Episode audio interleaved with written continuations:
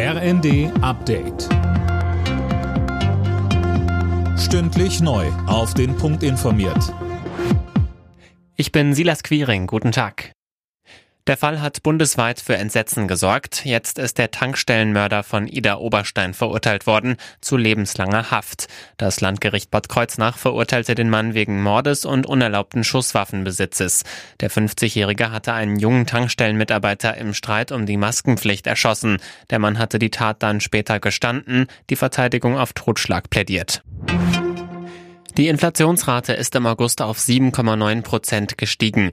Hauptpreistreiber waren die Preise für Gas und Strom. Weil das 9-Euro-Ticket und der Tankrabatt ausgelaufen sind, wird erwartet, dass die Inflation in diesem Monat noch einmal kräftig steigt.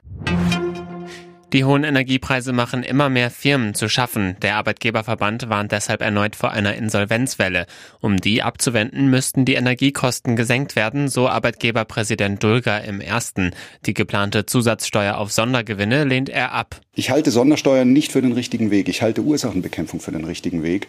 Das heißt, wir brauchen eine Veränderung unseres Energiepreisentstehungssystems. Und da muss die Bundesregierung in Brüssel alles in die Waagschale werfen, dass wir hier zu einem vernünftigen Preisfindungssystem kommen und dass diese überzogenen Preise, die jetzt im Moment die kleineren Betriebe treffen, das muss aufhören. Die NASA peilt für Ende September einen erneuten Startversuch für die Mondmission Artemis 1 an.